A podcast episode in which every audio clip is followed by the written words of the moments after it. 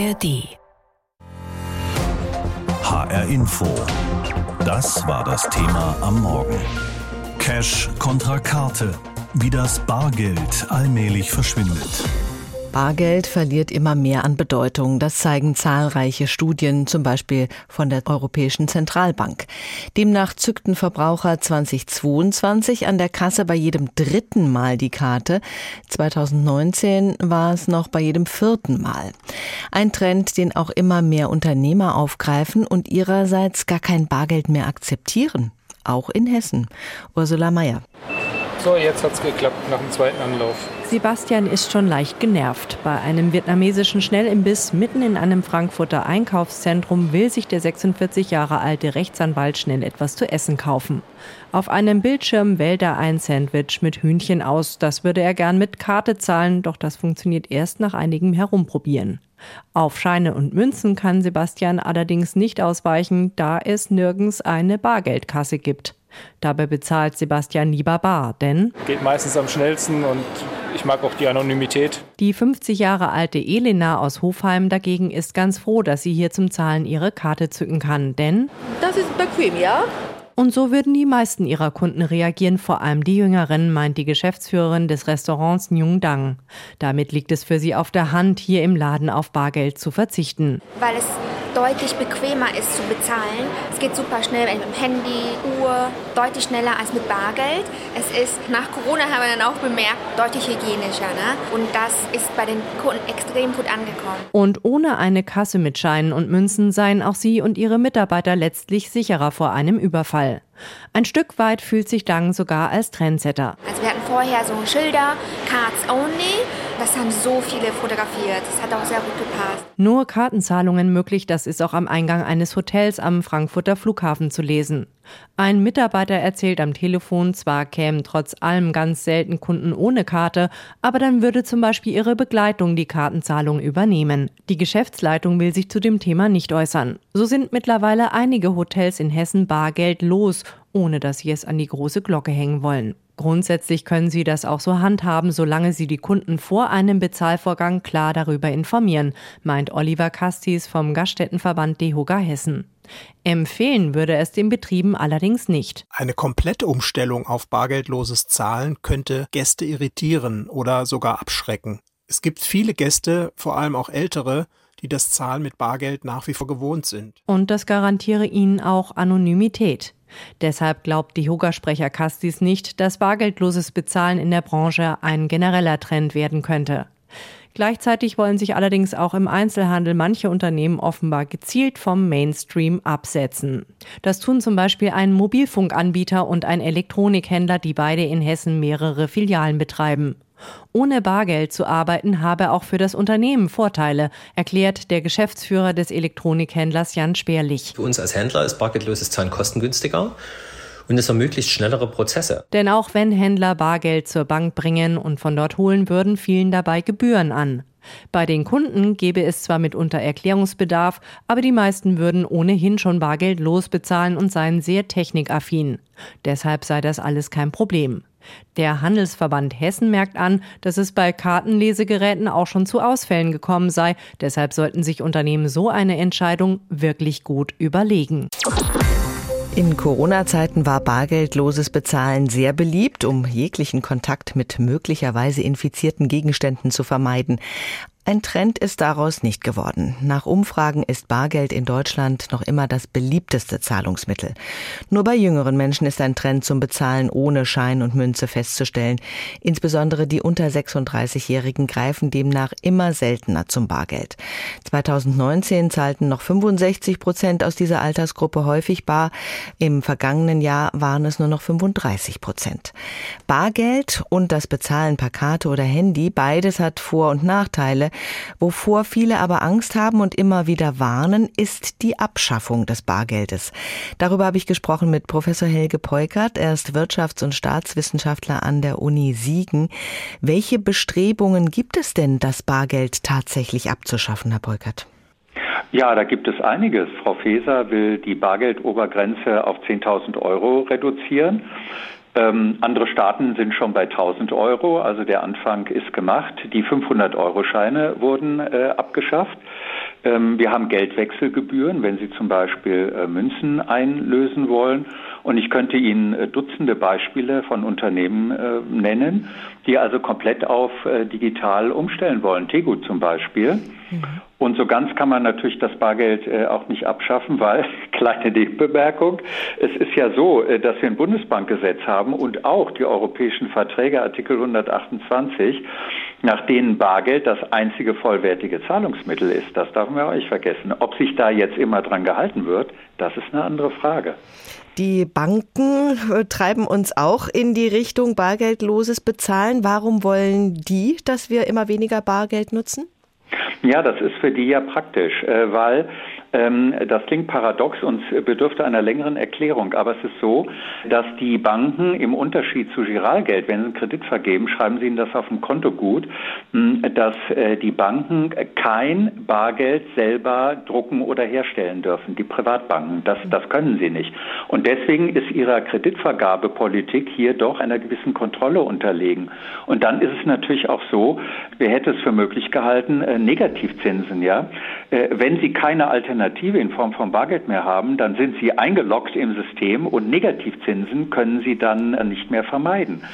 Und es gibt ja nicht nur die Banken, die ein Interesse daran haben, auch die Zentralbanken, Frau Lagarde, Zinsmanipulationen, den Staaten passen die niedrigen Zinsen dann ja auch. Kreditkartenunternehmen, die hier also schön die Daten sammeln und Gewinne einfahren, sind da. Und von Edward Snowden wissen wir, dass zum Beispiel bei internationalen Transaktionen bereits am Frankfurter Knoten hier die Überwachung stattfindet. Also insofern gibt es genug. Und die Volks- und Raiffeisenbanken und die Sparkassen kann man sagen, na gut, die sehen das vielleicht ein bisschen anders, aber die bauen ja jetzt ganz munter die Geldautomaten ab. Also die Sparkassen im Jahr 2021 allein 1000 Stück. Das ist eine ganz schöne Summe. Der Datenschutz ist wichtiges Thema in Deutschland. Bezahlen mit Bargeld bezeichnen einige auch als Freiheit, weil niemand nachvollziehen kann, was ich mit meinem Geld mache. Es ist ja völlig anonym. Beim digitalen Bezahlen hinterlasse ich Daten, die auch fleißig benutzt werden. Ist Bargeld die sicherere Variante? So gesehen schon, absolut. Das ist gemünzte Freiheit, wie mal jemand so schön äh, sagte. Also es ist im Grunde die äh, endgültige Beseitigung der finanziellen Privatsphäre. Wenn Sie mal schauen, immer aus guten äh, Gründen. Wir haben Handy-Tracking, wir haben bald die elektronische Gesundheitskarte. So sinnvoll das im Einzelnen sein mag, landet es dann in der Cloud eines amerikanischen Unternehmens. Das 49-Euro-Ticket soll nur digital kommen und ich könnte Ihnen noch Dutzend andere Beispiele geben. Also es ist so eine, eine Einkesselung, die da langsam stattfindet.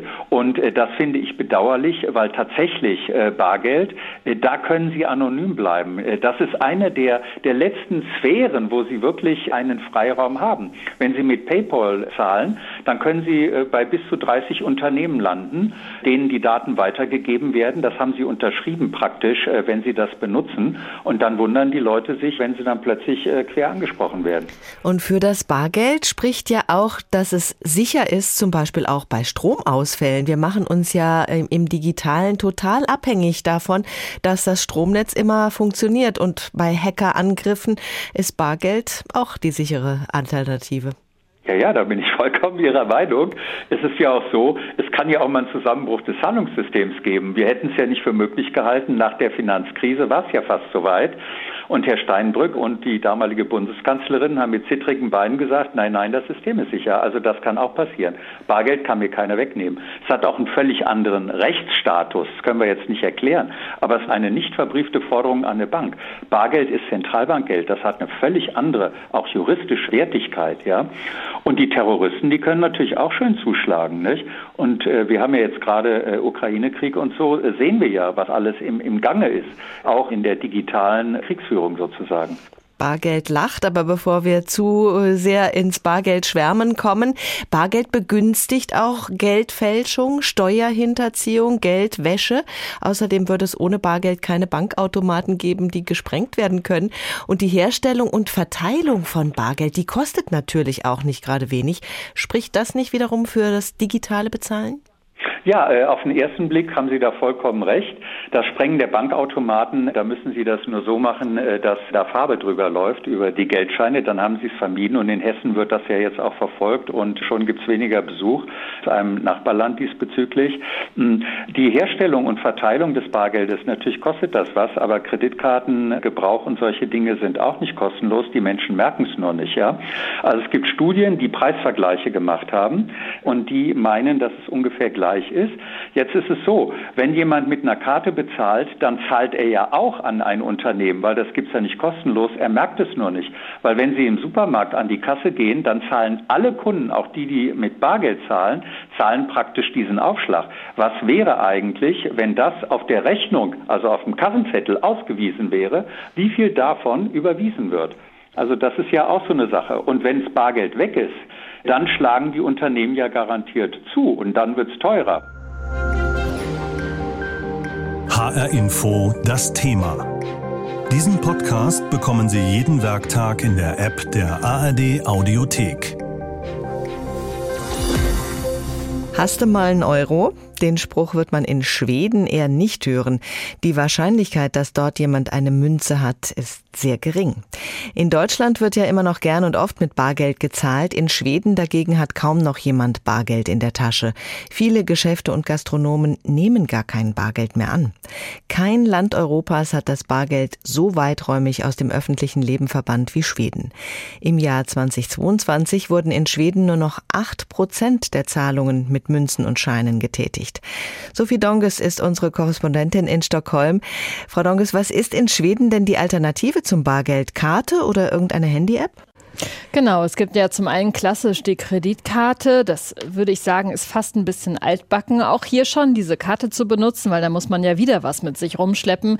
Ganz viele haben einfach diese Karte inzwischen in ihrem Handy gespeichert, also zahlen dann einfach mit dem Handy oder sie swischen, wie man so schön auf Schwedisch sagt. Es gibt eine App, die heißt Swish. Das ist so ein bisschen wie PayPal, aber es ist eine staatliche schwedische App. Da sind alle Banken angeschlossen und die funktioniert eben so, dass ich von meinem Gegenüber, dem ich Geld Geld überweisen möchte, einfach die Handynummer brauche, die tippe ich ein, dann legitimiere ich mich kurz über meine Bank-ID-App und dann geht das Geld direkt bei dem aufs Konto. Zwischen, das klingt vergnüglich. In Deutschland haben viele Menschen Sicherheitsbedenken und zahlen deshalb auch lieber mit Cash.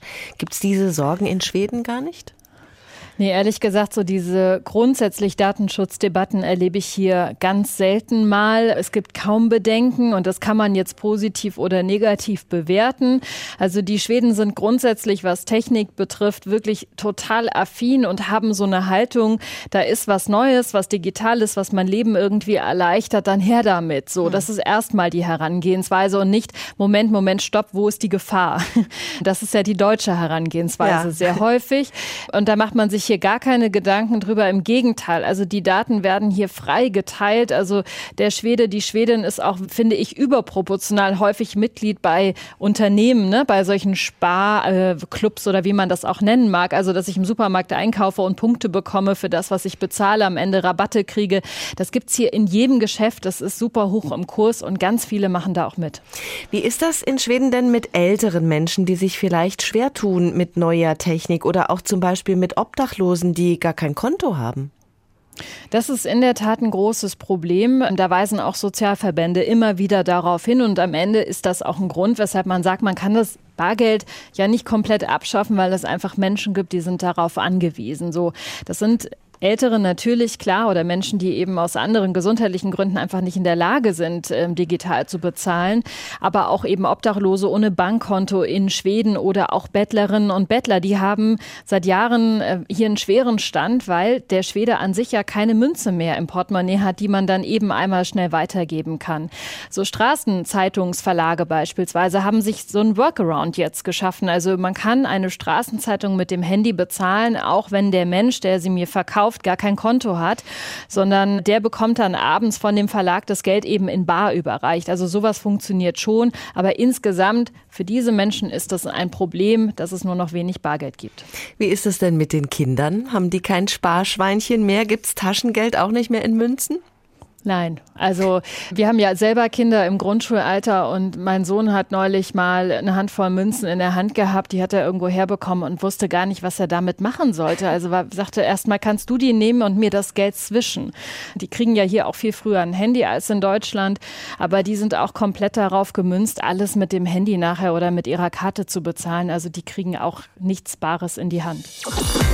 Bei uns gibt es viele, die weiterhin gerne bar zahlen, aber es gilt seit Januar eine Bargeldobergrenze zum Beispiel beim Kauf von Immobilien. Bargeld, so heißt es, sei eben auch bei Geldwäsche, Steuerhinterziehung und natürlich beim Aufbruch von Bankautomaten im Spiel. Auf der anderen Seite, wenn wir mit Karte zahlen, dann haben Banken und der Staat alle unsere Einkäufe und Bestellungen im Blick, können das nachverfolgen. Und was ist eigentlich bei Stromausfall? Fall? Das sind lauter offene Fragen. Bargeld bietet uns Unabhängigkeit. Aufbewahren können wir Banknoten und Münzen, ohne einen Dritten zu involvieren. Für Bargeld brauchen wir keine besondere Ausstattung, kein Internet. Bargeld können wir bei einem Stromausfall verwenden oder wenn wir unsere Bankkarte verlegt haben. Für Katharina Lawrence von der Verbraucherzentrale Hessen hat Bargeld viele Vorzüge. Die Verbraucherschützer warnen deswegen auch immer wieder davor, Münzen und Scheine eventuell abschaffen zu wollen. Jürgen Moormann, Professor für Bank- und Prozessmanagement an der Frankfurt School of Finance and Management, sieht aktuell aber auch keine wirkliche Gefahr für das Bargeld. Im Gegenteil. Wir haben ein Wachstum des Bargeldes. Ist ja sehr eindrucksvoll. Der Bargeldumlauf hat sich seit es den Euro gibt in Deutschland versiebenfacht und wir haben jedes Jahr ein Wachstum im Durchschnitt zwischen 5 und 6 Prozent. Also da kann man nicht von Verabschieden sprechen. Das liegt vor allem daran, dass der Euro international gefragt ist, als Wertaufbewahrungsmittel, also praktisch die Geldscheine im Sparstrumpf. Das sei nicht das gleiche wie Geld auf dem Girokonto. Ist es eben Zentralbankgeld. Das ist durch die EZB eben garantiert. Im Unterschied zu Geldern, die wir auf den Girokonten vielleicht von Banken haben. Da haben wir einen Anspruch gegenüber den Banken. Und zumindest theoretisch kann die Bank in Konkurs gehen, im Gegensatz zur Zentralbank. Und bis vor kurzem gab es sogar Negativzinsen bei den Banken. Das gibt es bei Bargeld nicht. Die Deutsche Bundesbank ist die deutsche Zentralbank im europäischen System. Das Institut kümmert sich um Bargeld genauso wie um bargeldlose Zahlungssysteme. Und deswegen will Dirk Schrade aus dem Bereich Zahlungsverkehr auch nicht das eine dem anderen vorziehen. Am Ende komme es sehr auf die Erwartungen und Bedürfnisse des einzelnen Nutzers an. Er sagt, bei Befragungen schätzten viele Bargeldnutzer die Anonymität und den besseren Überblick. Diejenigen, die lieber mit Karten zahlen, die haben vor allen Dingen den Punkt Schnelligkeit und Bequemlichkeit, Einfachheit in den Vordergrund gerückt. Und es gab in der Tat auch welche, die sagen, ich kann den Ausgabenüberblick viel besser in der digitalen Welt bewerkstelligen. Stichpunkt digitale Welt. Da stoßen Scheine und Münzen an ihre natürlichen Grenzen, gerade beim Onlinehandel. Dirk Schade von der Deutschen Bundesbank. Das ist natürlich auch ein großer Nachteil, den das Bargeld dann hat, dass eben es aufgrund der physischen Beschaffenheit in solchen Zahlsituationen gar nicht äh, genutzt werden kann. Deshalb überlegen wir im Eurosystem, ob es nicht Sinn macht, einen digitalen Euro einzuführen, der halt in gewisser Weise so etwas wie die Weiterentwicklung einer Banknote wäre. Der digitale Euro könnte sozusagen das Beste aus beiden Welten verbinden, ist aber noch absolute Zukunftsmusik. Katharina Lawrence von der Verbraucherzentrale, die zu Beginn so vehement das Bargeld verteidigt hat, erkennt aber natürlich auch die Vorzüge der bargeldlosen Bezahlung. Ja, bargeldloses Bezahlen macht mich flexibler. Ich muss mir kein Bündel Geld einstecken, wenn ich einen Mantel kaufen will. Und gerade jetzt, wo der Bankautomat um die Ecke geschlossen wurde, stehe ich an manchen Tagen eben ohne Bargeld da. Bargeld lacht. In Deutschland ist Bargeld immer noch beliebtes und viel genutztes Zahlungsmittel. In anderen Ländern sieht das inzwischen schon anders aus. Roman Warschauer hat uns die Vor- und Nachteile von Bargeld zusammengefasst. HR Info. Das Thema. Wer es hört, hat mehr zu sagen.